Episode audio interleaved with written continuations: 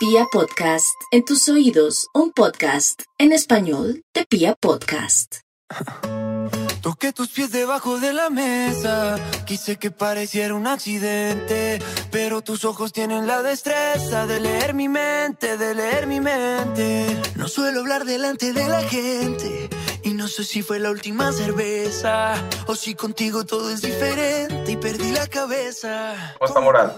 Bien, afortunadamente, todo en orden. eh, eh, una época extraña, ¿no? Creo que para todos ha sido extraña, pero al mismo tiempo siento que también eh, leía ayer justo un artículo de Isabel Allende, que, que a mí me parece una escritora fenomenal, y ella hablaba de algo que a mí me parece que es muy real, y es que yo siento que esta época lo que nos ha enseñado son las prioridades, o sea, cuáles son las prioridades que uno tiene, ¿no? Y creo que, creo que se nos ha hecho claro que tenemos la prioridad de, de hacer música, eh, y creo que también en contra de lo que llevábamos viviendo los últimos cuatro años, que era gira tras gira, tras gira, tras gira, y un lugar a otro lugar, y así, en un ajetreo absurdo, eh, siento que, siento que como que también nos ha mostrado como que lo importante que es también como tener tiempo para la familia, para la novia, para los amigos, para trabajar en proyectos alternativos. Creo que, creo que eso para mí ha sido también como de las, de, de- de las cosas que más me han sorprendido, como reencontrarse otra vez con, con unos hábitos que a mí se me ha olvidado que tenía, ¿sabes? Pues es que llevamos cuatro años sin estar más de tres semanas en un mismo lugar. Claro, claro, no, yo sí creo eso, yo creo que sí necesitaba mucho la pausa. Yo soy uno de esos partidarios de esa pausa y siento que incluso para mí el principio de la cuarentena tuvo unos golpes eh, en el alma muy duros, pero al mismo tiempo eh, la cuarentena me trajo algo que yo sí había estado buscando hace mucho tiempo y era bajarle, bajarle a la, a, a la vaina, porque es que en todo el día uno está que, que corre aquí, que corre allá, que lo uno, que lo otro, hay que resolver todo rápido, que todo ya, que como así, que no sé qué, y además, pues digamos que la, la, la, la urbe lo consume a uno un montón y, y eso entra, a jugar un papel muy fuerte, sobre todo en ciudades como las nuestras, por lo menos en Bogotá.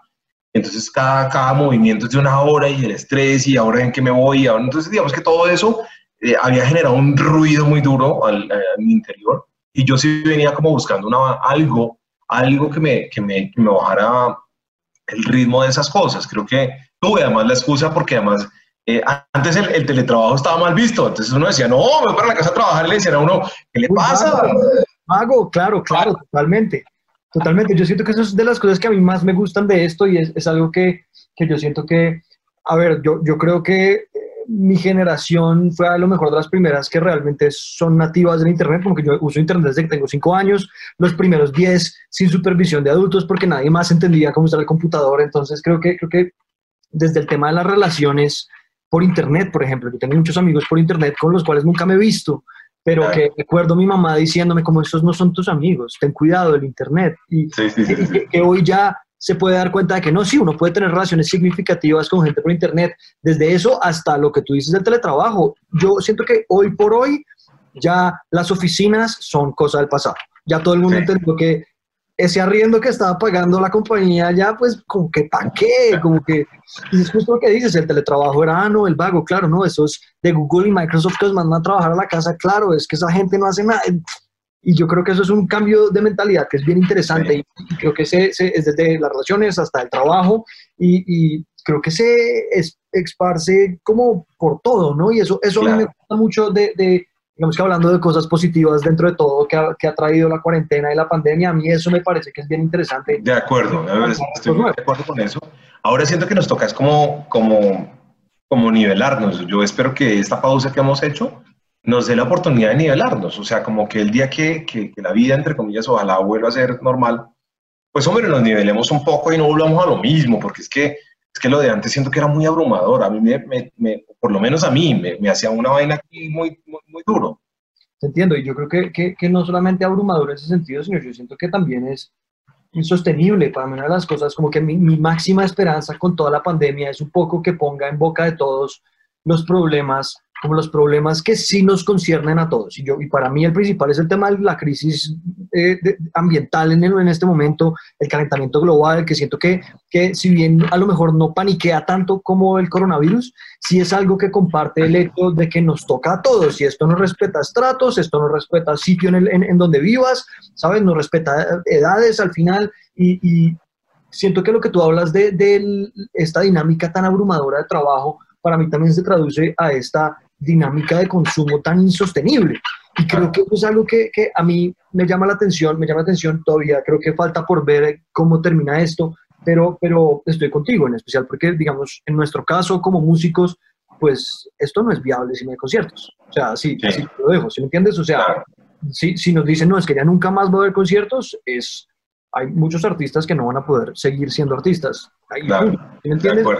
creo que sí, sí va a ser importante justo eso, encontrar como el punto medio entre todo lo que nos ha enseñado esta crisis y al mismo tiempo todo aquello importante rescatar, en especial, pues no sé cómo te haya pasado, pero a mí me hace mucha falta como esta socialización que, como más, más pasiva, ¿sabes? Como estar en un sitio con gente. ¿Sabes? Como estar en un restaurante con un montón de gente, como que salir a caminar y que haya gente alrededor, como, ese espacio social que no necesariamente es el uno a uno, que creo que eso cada vez más se va dando, y ya a los amigos, la familia y demás, pero, pero el uso del espacio público como sociedad me parece que, que es algo que sí hay que recuperar porque a mí me hace mucha falta, por lo Venga, Simona, antes de que hablemos de, de, la música y de los conciertos y todas estas cosas, hay, hay, un tema, ya ustedes, por supuesto, y por la generación que, que ustedes representan, pues hablan mucho de algo muy importante que es todo el cuidado del medio ambiente y una cosa que apenas como que le estamos parando olas y como que todo el y, bueno, antes nos llegó todo ese tema del virus y la vaina, y ustedes, pues eh, a ustedes les tocó el tema del virus y bueno, todo el rollo, y creo que venían de algo que pasó en, en, España y tal vez fue allí donde, donde, donde la cosa llegó, y bueno, pero pues pero tuvieron la suerte, entre comillas, de, bueno, de llegar, de cuidarse, de cuarentenarse, bueno, de, de, de cuidarse. Sin embargo, siento que, siento que hay una parte de la población, no sé qué porcentaje, pero yo tengo historias y sé historias muy cercanas de personas que incluso tienen el virus y no se cuidan. Yo, yo acuño esto con, con unas, unas enseñanzas de generaciones anteriores como era salir a manejar con tragos, por ejemplo, una cosa que, que sucedía antes. Y, y, creo que no hemos sido exentos otros de otras generaciones a una serie de irresponsabilidades. Sin embargo, siento que hoy por hoy a mí me, me choca mucho y me da mucha rabia pues el tema del, no manejo eh, puntual del, de, del, del tapabocas. Eh, si tengo el virus, pues me tengo que quedar en la casa. Es que es una cosa, pues yo, yo, entiendo que vivimos en un país donde las necesidades de la gente son diferentes y siempre la economía de nuestro país es, no es fácil. que muchas personas tienen que, que salir porque viven de su día a día. Pero yo creo que aquí entra mucho la responsabilidad con el otro, ¿no? Y entonces yo comparo esto con, con salir a manejar con tragos, por ejemplo. Entonces, si yo salgo y tengo el virus o, o si creo que tengo el virus, pues, hombre, y no me cuido, pues voy a, voy, a, voy a impactar a otros. Y aquí ya no es solamente mi cuidado, sino la responsabilidad solidaria, ¿no? Sí, totalmente. Yo creo que ahí pega mucho esta, esta idea que yo creo que es, diría que hasta cierto punto casi universal, y es, y es esta idea de esto no me va a pasar a mí, le pasa al de al lado, pero eso no me va a pasar a mí. Un poco esta misma idea de todo el mundo cree que va a vivir hasta los 90, si me entiendes? Todo el mundo cree que si se montan el carro con tragos, ellos no van a ser los que se van a estrellar, si me entiendes? Esta idea súper super intuitiva y al mismo tiempo contrafactual de que, de que uno no es parte de esto, si me entiendes? Y creo que eso pasa con el tapabocas, eso pasa con manejar con tragos, eso pasa un poco también con lo que hablamos del calentamiento global, de, ah, esos son otros los que se volverán vegetarianos, son otros los que usarán carros eléctricos, ¿sí me entiendes? Y, y creo que es es muy complejo y, y, por ejemplo, a mí me ha tocado vivirlo un poco en parte con, alguna, con parte de mi familia, con toda esta nueva ola de, de, de la misinformación, que no es desinformación, sino como misinformation en inglés, la, como la de que no es que estés no es que estés desinformado, es que estás mal informado, o sea, sí, tienes la, mala información. Y es esto de no, eh, el virus entonces es la teoría conspirativa, no, no, que entonces el virus se quita con XYZ, no, que esto es una invención de tal, tal compañía para ganar plata. Que siento que es muy complejo porque en parte una de las cosas de las que yo me he dado cuenta que en especial en nuestro país pasan es que la falta de confianza en las instituciones del gobierno literalmente se traduce a que aquellas advertencias que nos ayudan a todo no se tomen con la importancia, con la importancia que deben tenerse. Por, por ponerte un ejemplo, y yo sé que el contexto, digamos que afecta fuertemente. Un, un, gran amigo mío vive en Berlín, vive en Alemania, y en Alemania el tema de la cuarentena siempre fue muchísimo más relajado. O sea, se puede hacer en los parques, se puede hacer en otras bicicletas desde, desde, el principio, pero claro, él me decía, como vea lo que pasa. Yo estoy en, me decía, estoy en un parque en este momento y hay 500 personas en el parque Sin embargo, me manda la foto y son 500 personas, todas en grupos de dos, tres personas, a 15 metros de distancia, todo organizado. Y creo que un poco lo que, lo que, el problema que nosotros hemos tenido es que pues no hay nadie que tenga la autoridad para uno decirle eso y que la gente venga a cumplirlo. Y es una cosa que es dramática. ¿Me entiendes? Porque entonces ni el sistema de salud está preparado, ni el sistema del gobierno en cuanto a información y digamos que, que, dictado de instrucciones a la población está hecha, ni nuestra educación está pensada para que eso sea una cosa que se pueda, digamos que aceptar con tranquilidad. Entonces, como que no, por lo menos a mí no, no, no se me hace claro uno por dónde debería empezar a trabajarlo. Creo que, creo que es uno de estos problemas que uno dice, oh, madre, como que por dónde, por la educación, por el gobierno, ¿sabes? Como que por la idea de la empatía y el cuidado al otro. No lo sé, me parece que es una de estas cosas que son complejas, pero al mismo tiempo sí creo que son, que justo lo que mencionas es real frente a esto es uno de esos red flags, como esas banderitas rojas que te dicen, ojo, acá, acá hay algo, acá hay un punto en el que tenemos que trabajar. Y tú tocas un tema y, y, es un tema que yo siento que además me, me parece que a, a, las generaciones, como digo, la generación que tú representas le cae muy bien, porque yo siento que sí, o sea, eh, una, como una insatisfacción con, eh, con, una serie de entidades gubernamentales y, y una serie de, entidades que supuestamente nos deben representar hoy no nos representan. El tema está en que, en que de aquí a que haya un cambio allá va a ser muy difícil. Muy y entonces yo creo que la única solución es un tema generacional un poco, y yo lo he venido estudiando un poco, y es que, es que las generaciones, eh, sobre todo, mm, sin criticar a nadie, cuestionar a nadie, pero creo que las más mayores son más difíciles y más reacias a los cambios. Pero yo creo que aquí la única, la única, o sea, aquí si yo no cambio, no va a cambiar el mundo. Es decir, eh, eh, puede que los políticos sean corruptos, puede que los mares sean terribles, no todos, pero sí en su gran mayoría, o pues eh, o que tengamos una serie de disciplinas y de conductas muy equivocadas en, países como los nuestros. Pero yo creo que si aquí no hay una responsabilidad propia, no va a haber nadie. Entonces yo no puedo, yo no puedo como, como persona, como, como gestor individual, echarle toda la culpa siempre a las entidades, a los gobiernos, como ha venido pasando en los últimos años, que me parece muy importante protestar y, hablar y decir, pero yo creo que aquí no hay nada, eh, eh, si yo no, si no solamente dejo echarle la culpa a los demás, en este caso a los, gobiernos, sino una cosa que, venga del cambio eh, propio, ¿no? Algo, algo natural y algo innato, ¿no? Algo que sea auténtico y si eso no pasa, no va a suceder. Yo creo que estamos muy mal acostumbrados a, muchas cosas, ¿no? Y sobre todo en nuestros países, ¿no? Todas las de Alemania, pero es que Alemania... Claro, es otra cosa. Nos llevan años luz, estaban preparados por muchas cosas, eh, fueron las guerras, los prepararon muchísimo, la disciplina, la conducta, etcétera, etcétera, bueno. Pero sí, pues, yo, yo lo veo un poco así, no sé Simón cómo lo ve. Sí, yo, yo comparto, comparto lo que dices. Creo que en, cualquier caso, para mí, digamos que yo, soy historiador y una de las cosas que, que, más hemos estado hablando con entre colegas y demás últimamente es como esto vuelve otra vez a, a, este patrón de los cambios desde la juventud, ¿no? Entonces, la, la, primavera del 68 y los estudiantes, la constitución del 91 en Colombia, ¿sí me entiendes? Es una cosa que viene de las generaciones nuevas, vienen de abajo diciendo a los demás como, no nos podemos esperar a que ustedes arriba digan como, ahora sí nos toca cambiar y, y, nos, y, toca empezar a moverse. Yo creo que eso es un poco lo que, lo que para mí se está volviendo a suceder, un poco lo que pasó con las marchas eh, frente a, a, a, la violencia policial en Colombia hace un mes. ¿Sabes? Como que son, es claramente un estamento que no es, no es un estamento ni de clase ni de ideología, sino un estamento principalmente de edad. De la gente joven diciendo como, mm. esto es lo que nos está pasando. Y, y, comparto por completo lo que dices en que esto es una cosa que nos toca a cada uno a cada uno nos toca cambiar y a cada uno no solamente creo que es un tema de cambio, sino un tema de acción, porque por ponerte, por seguir con el ejemplo del tema de los policías, lo más de que tú cambies, es un tema que te toca estar haciendo la fuerza para que la autoridad asuma el cambio. Entonces creo que eso viene de los dos lados. Por un lado, pensar en cuáles son las cosas que yo puedo hacer. Entonces, por ejemplo, estamos hablando de calentamiento global, pues no sé, reducir mi consumo de carne, por ejemplo, reducir mi consumo de lácteos, ¿sabes? Como usar menos el carro, hacer más carpooling y andar por lo menos dos o tres personas en el mismo carro cuando me estoy moviendo.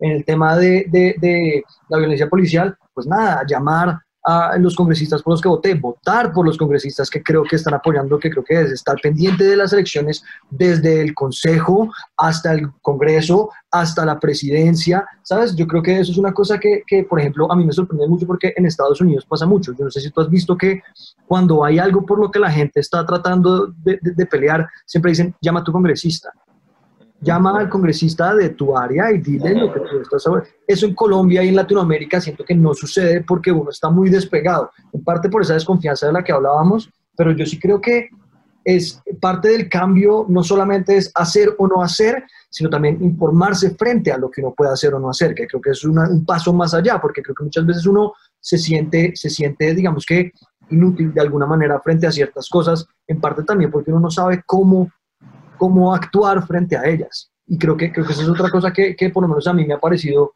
como bien importante y es, y es la idea de que, de que una, hay una forma de cómo buscar el cambio. No solamente buscar el cambio porque puede, uno puede hacerlo, sino también que, cómo me informo yo mejor, si me entiendes? O sea, cómo puedo poner una tutela, por ejemplo. ¿Cómo tutelo yo a, una entidad que creo que, me, que, que, está, digamos que afectando uno de mis derechos, por ponerte cualquier ejemplo? Hay una, hay una cosa que, que, ya que hablamos de esto, y ya como para cerrar nuestro tema, nuestro tema actual, que me parece muy chévere por discutir y hablar de esas cosas, eh, y además porque siento que ustedes, ustedes representan tanto en este momento y me parece que es tan importante que, que, que expandamos estas cosas que ustedes piensan porque me parece que tiene que haber un cambio en muchísimas cosas. Los jóvenes han venido protestando y eso me parece muy bien porque hay una insatisfacción eh, total contra una serie de cosas y, ni siquiera tiene que ver, yo creo, a veces ni, con la derecha ni con la izquierda, sino con los gobiernos en general. Eh, históricamente uno lo mira para atrás y es la repetición, la repetición desde la época de la conquista. Totalmente. No hemos cambiado nada, pero, pero eh, yo creo que aquí no va a cambiar nada si, si, por ejemplo, los jóvenes, me parece que están protestando mucho y eso está muy bien, pero yo creo que falta proponer. Simón, yo no sé si estoy, si estoy equivocado en eso. Sí, yo no es solamente salir a hacer arengas y no solamente salir y protestar, sino es como proponer cosas de verdad sensatas y concretas eh, y muy aterrizadas, porque creo que es ahí donde de verdad nos van a parar bolas, o les van a parar bolas. Sí, de acuerdo. Yo creo que, yo creo que es nos, porque creo que es una cosa que es más allá de, de, solo la juventud, ¿sí me entiendes? Creo que sí es algo que nos afecta a todos, ¿sí me entiendes? Pero, pero yo creo que ahí yo no sé si es tanto un tema de falta de propuestas como de falta de organización al proponer. Por ejemplo, yo pienso en, el tema del paro antes de la pandemia. Para mí el paro había motivos legítimos de protesta. había, estaban las propuestas. El problema es que cuando el gobierno dice, ok, ¿con quién nos sentamos? Salen 15. Entonces es como, ok, nos falta un tema de organización en, ¿sí me entiendes? ¿Quiénes son los que están representando esto? ¿Cómo, nos cómo se organiza un, movimiento internamente para poder plantear una lista de propuestas reales y que no sean las propuestas de la mesa estudiantil, las propuestas de la izquierda no sé qué y las propuestas del centro tal cosa? Sí, que, que creo que es una de las cosas que a mí como que más me conflictúo en el momento de ver el paro y es, ok, sí, estamos todos moviendo, las noticias están hablando, el gobierno pareciera estar oyendo que hay algo pasando y cuando dicen qué es lo que quieren, se, se vuelve mucho más difícil de discernir exactamente qué es, porque hay mucha gente, muchas voces y creo que eso es parte del proceso. Creo que es, eh, por ejemplo, a mí me, a mí me gusta mucho, eh, como ejemplo a esto, un poco lo que está pasando con, con el movimiento de Black Lives Matter en Estados Unidos y es que siento que independientemente de que sea un movimiento muy amplio, igualmente está centralizado frente a un conjunto de propuestas medianamente claras, ¿sí me entiendes? Mientras que siento que, por ejemplo, el tema del paro a principio de año estaba muy volado todo lo que estaba pasando, ¿sí me entiendes? En el tema de, de, de la reforma a la policía, es como en dónde está esa lista de propuestas, que creo que también hay que, hay que, creo que es importante saber que muchas veces, muchas veces tampoco es la labor del pueblo proponer exactamente esas cosas, en parte porque creo que nadie en el pueblo pues es experto en la estructura de autoridad de las organizaciones de policía, ¿sabes? Como que creo que, creo que, y creo que entonces falta, por un lado, organización en los movimientos sociales, que siento que es una cosa que tocará aprender a los golpes de una u otra manera, pero también por el otro lado siento que para mí hay, a mí hay algo que me cuesta mucho y es esta idea de que del otro lado de la, o sea, por un lado está la gente que está diciendo necesitamos cambiar y por el otro lado está la gente que está diciendo mm, todo está bien, que siento que eso es un, que, porque, por ejemplo, a mí el tema de la policía es que me parece, a mí, a me parece absurdo que la respuesta sea, es que todo está bien, no se preocupen, mientras que para mí es muy claro que si dijeran, igual vamos a revisar, nosotros pensamos que está bien, pero igual vamos a revisar, eso no te hace ningún daño, ¿sabes? Como que no te hace ningún daño decir puede estar mejor, que yo siento que es un poco, un, poco lo, que, lo, que, creo que es difícil. Es que siento que la dinámica de debate, por lo menos en Colombia, es muy maniquea, es muy de blanco y negro, si me entiendes, no es de estamos dentro del matiz, que siento que es una cosa que, que a mí me parece importante, que siento que se necesita desde el discurso civil hasta el discurso del gobierno. Entonces, entonces yo, yo creo que es un poco eso, no, no tengo una respuesta para decirte exactamente cómo organizar, cómo, cómo se deberían organizar estas cosas, pero para, ese es el problema más grande que yo veo y es la falta de organización a la hora realmente de poder proponer. Mm, yo, yo, bueno, aquí ya, ah, ya hablando contigo se me ocurren más cosas y todo, pero dejemos este tema aquí. Me parece que, hemos hecho una boca muy chévere y además de eso me, lo voy a dejar en un podcast porque me parece que de alguna manera lo que estamos haciendo es, eh, es cuestionar de manera sana lo que estamos viviendo y eso me parece muy chévere. Yo creo que no, no todo el mundo está hablando de esto y, y yo siento que en 2021, pasado un poco pues el temor de que nos ha generado y este tema del virus y una serie de cosas.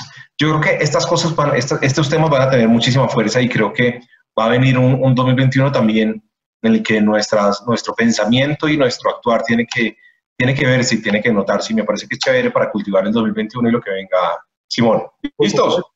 Bueno, bueno, y entonces, listos, me encanta. Y ahora, entonces, eh, hemos visto que, que hay agrupaciones que han logrado incluso, por ejemplo, pues es que lo de los BTS es una cosa loca.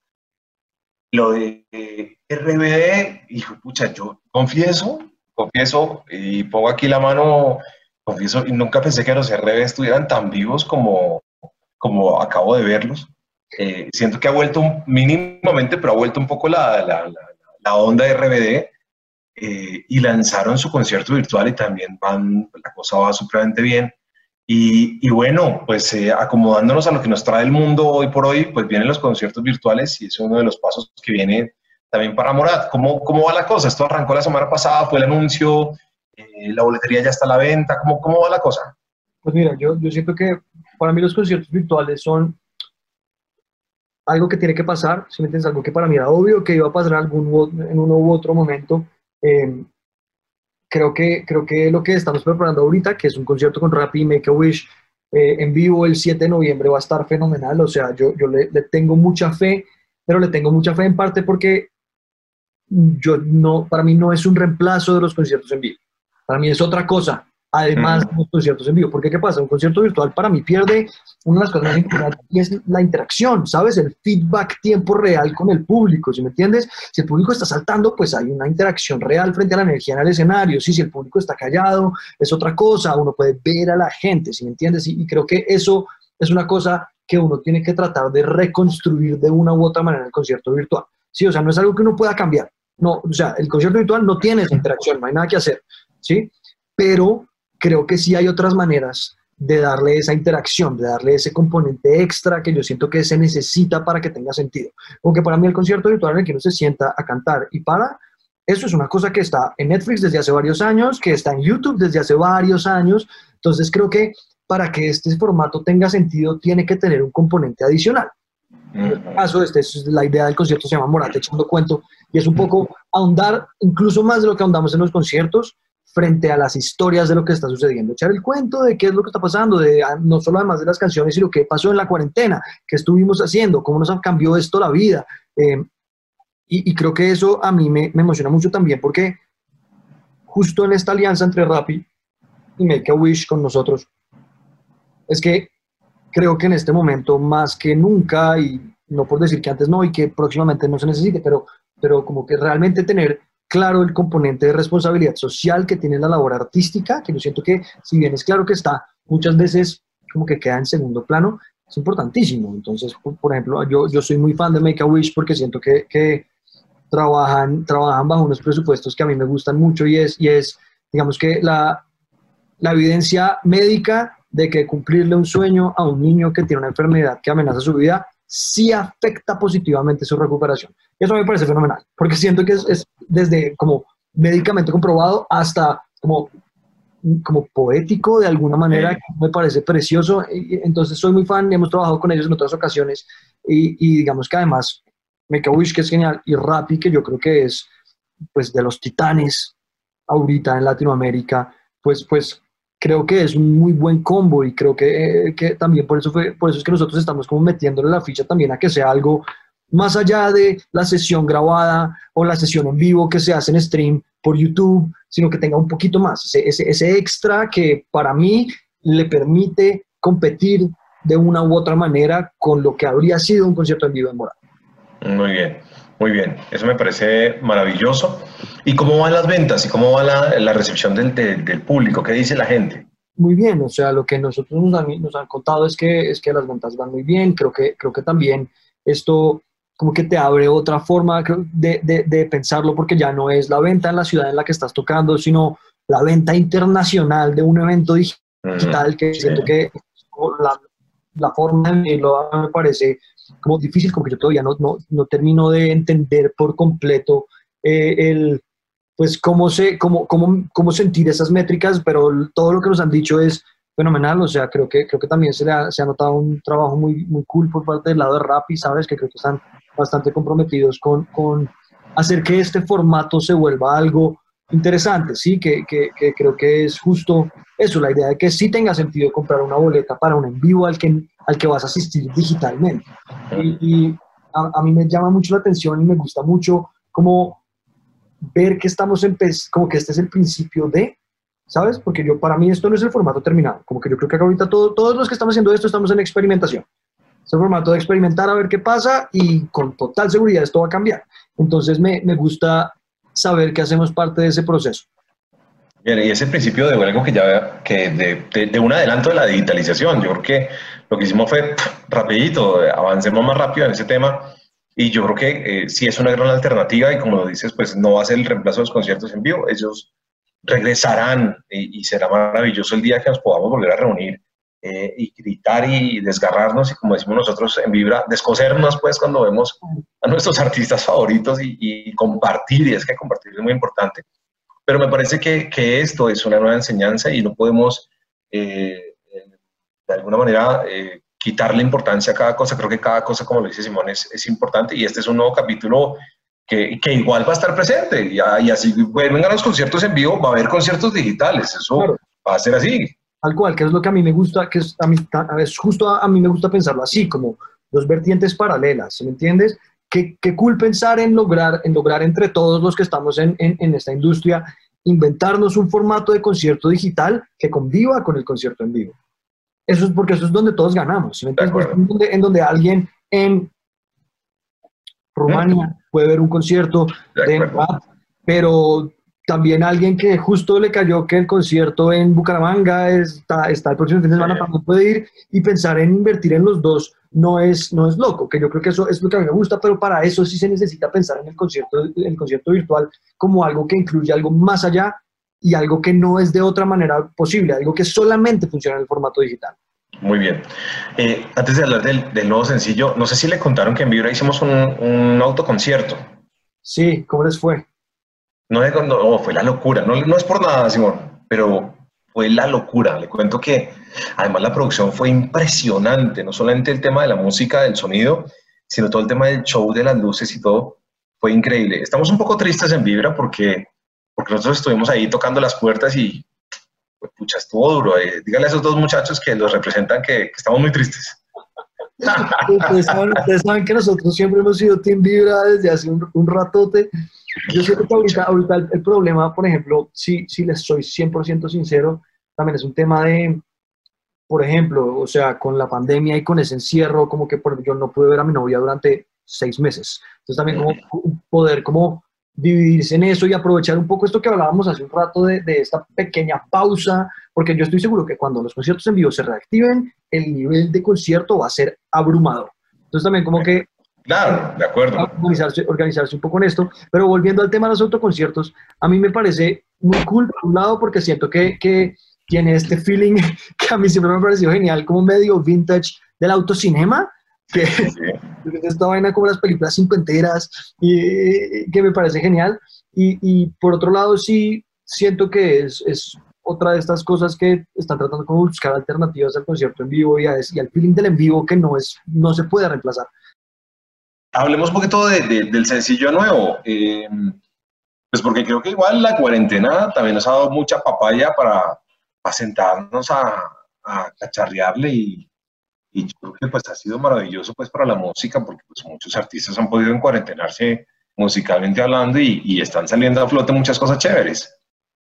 Sí, total. Yo creo que esta cuarentena fue un, primero un ejercicio para aprender a hacer música a distancia, que yo siento que es una cosa distinta. Nosotros igual, como te, creo que te contaba hace un rato, digamos que la, la, pandemia igual nos agarró muy bien preparados, como que nosotros el primer semestre lo estábamos dedicando a componer y a hacer y a trabajar para luego hacer conciertos en el segundo, que no se dio. Entonces digamos que teníamos, teníamos muchas canciones listas, entre ellas Bajo la Mesa, que la sacamos con Yatra, eh, eh, digamos que también sacamos un cover de Labios Rotos que hicimos eh, para, para, un álbum tributo de Zoé, y sacamos con Aitana también más de lo que aposté hace un rato. Y ha sido bien bonito. Yo siento que ha sido primero una forma de aprender no solo a hacer música, sino también a hacer videos, que es otro tema importante mm. a la hora de hacer sí, música. Los, sí, los vi. Sí, sí, eso, fue bien chévere, en especial con el de la mesa. Creo que era ejercicio de hacer un video animado y tratar de que la animación fuera algo que aportara más allá de solo, digamos que de solo el, el, la respuesta a no poder grabar en vivo, ¿no? Que no fuera como, a eso, pudieron haber actuado, pero como no podían, lo hicieron animado, no. La idea es que la animación fuera, digamos que un recurso por sí sola.